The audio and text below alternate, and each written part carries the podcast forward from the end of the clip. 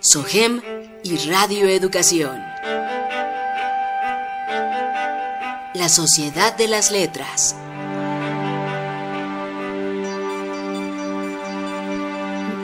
Nada más escuchen qué historia. Los últimos 10 años de su vida no los recuerda, ni a su esposo ni a sus hijos. Silvia es incapaz de creer que sus prioridades hayan cambiado tanto como para haber dejado su trabajo y dedicarse a su familia. Javier, su esposo, trata de evitar que ella se vaya y cada vez más frustrado intenta convencerla y retenerla por la fuerza. Pero ambos se convencen de que sin su memoria, Silvia no es la misma persona que Javier recuerda y que tratar de detenerla es un esfuerzo inútil.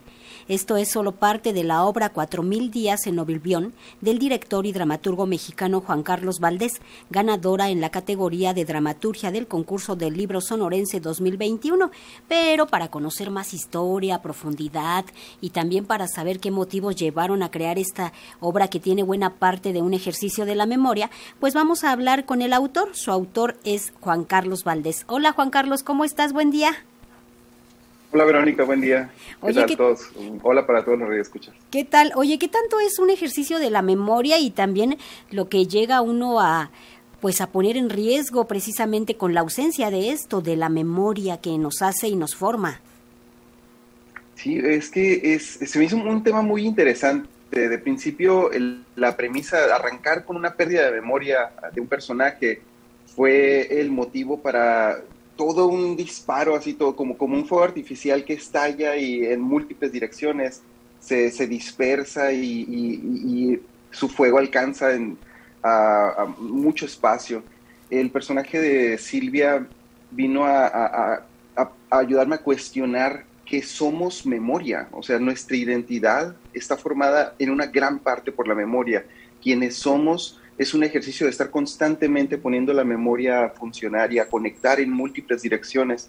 Y cuando esta ya no está por alguna razón, una enfermedad, un accidente, o en este caso como en la obra, por una razón inexplicable, eh, nuestra identidad está en juego. Pero no solo la nuestra, sino todas las conexiones que tenemos alrededor nuestro, nuestra familia, nuestra sociedad, nuestros espacios, nuestra relación con nuestro propio cuerpo todo se pone en juego y, eso es justamente lo que Silvia está teniendo justo en el arranque de esta, de esta obra y eso es lo que me, interesó mucho para abordar y, entrar en este mundo doméstico, sí, ¿no? Dentro de una casa, dentro de una pareja, pero que alcanza a, tocarnos a todos porque todos comenzamos a entender que nuestra memoria somos nosotros en el más amplio sentido.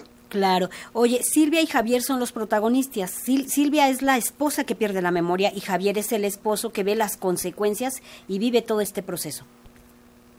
Exactamente. Él es como la conexión con estas cosas que, que sí son reales, que han estado ahí sucediendo y que han formado parte de su vida.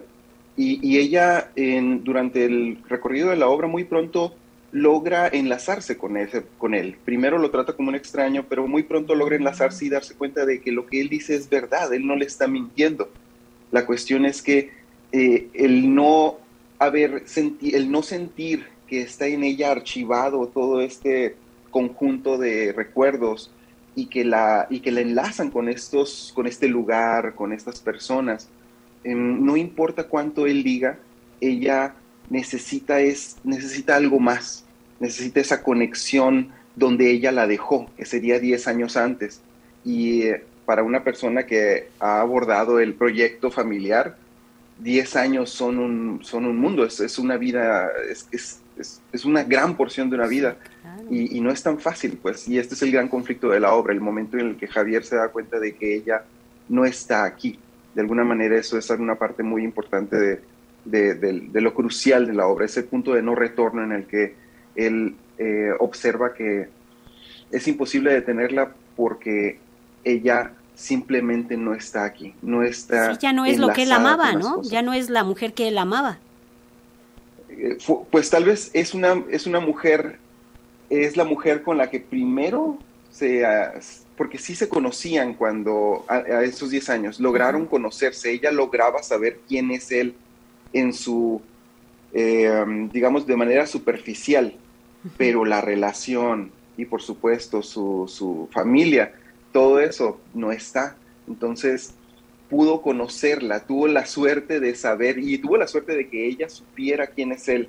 Sin embargo, eh, eso fue todo.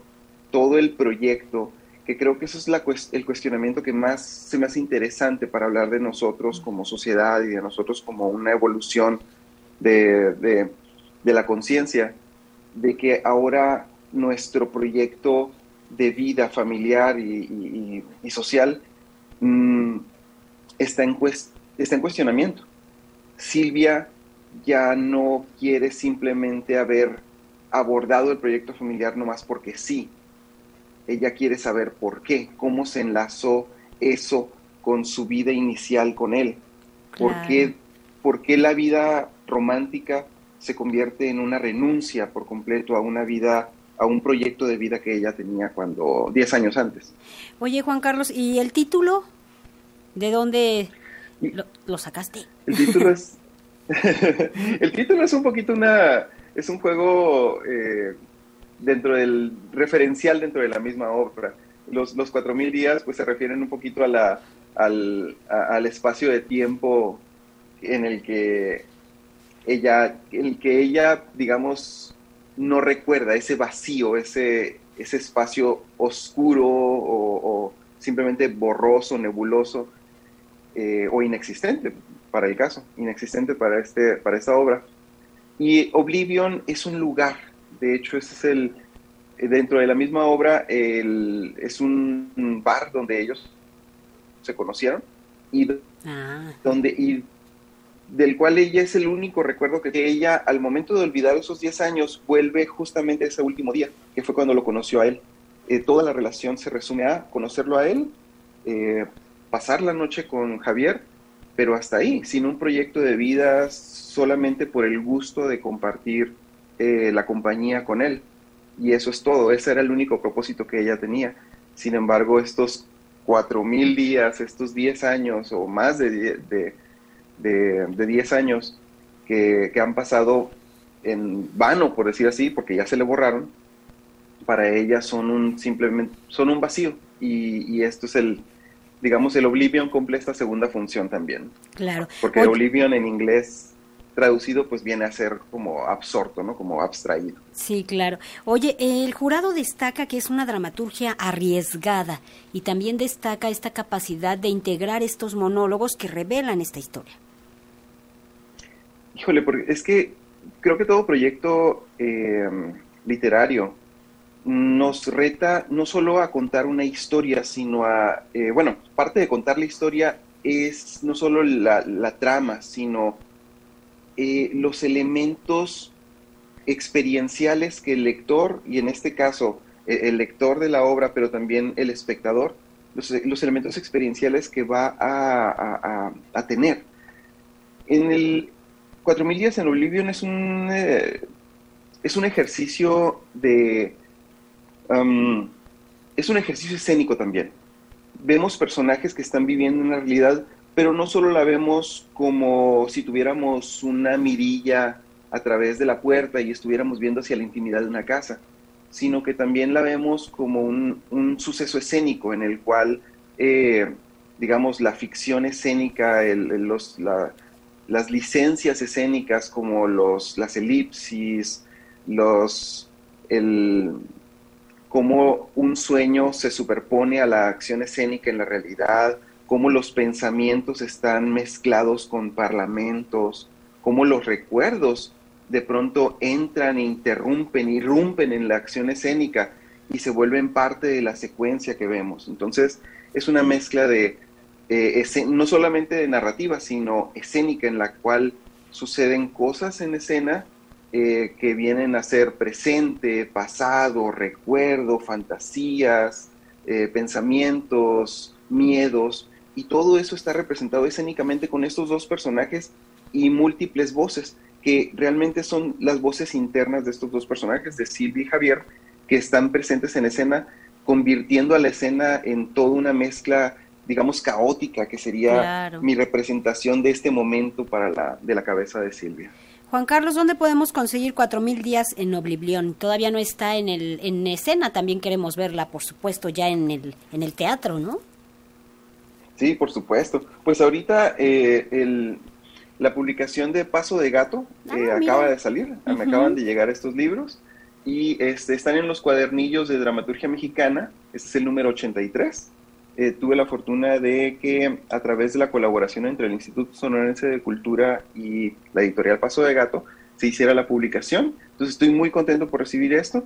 La presentación del libro va a ser en noviembre, Ujú. eh, durante la Feria del Libro de Hermosillo, también organizada por el Instituto Sonorense de Cultura, que son quienes me otorgaron eh, el premio del libro sonorense. Eh, y, prox- y pues también va a estar a- disponible a través de las colecciones y de las de las presentaciones y de todas, bueno, en las ferias del libro de Paso de Gato. Entonces, Claro. para quienes están en la Ciudad de México, Paso de Gato es una referencia ya para el teatro. Ahí van a estar, en donde vean libros de Paso de Gato, ahí va a estar 4000 días en Oblivion. Y para acá en Sonora, a partir de eh, noviembre, de- del 14 de noviembre tengo entendido, ya estará a la venta a través de la Feria del Libro y con, eh, pues ya, con esta edición de Paso de Gato. Paso de Gato, hay que decir, es una editorial especializada que publica precisamente textos teatrales y estos cuadernillos son muy breves, no le teman a leer teatro, son es otra experiencia totalmente distinta y bueno, ahí está, Cuatro mil días en Oblivion y el autor es Juan Carlos Valdés, editorial Paso de Gato. Gracias Juan Carlos, un gusto platicar contigo, Muchas gracias, Verónica, también un gusto. que tengas buen día, Hasta luego. un abrazo. Bye.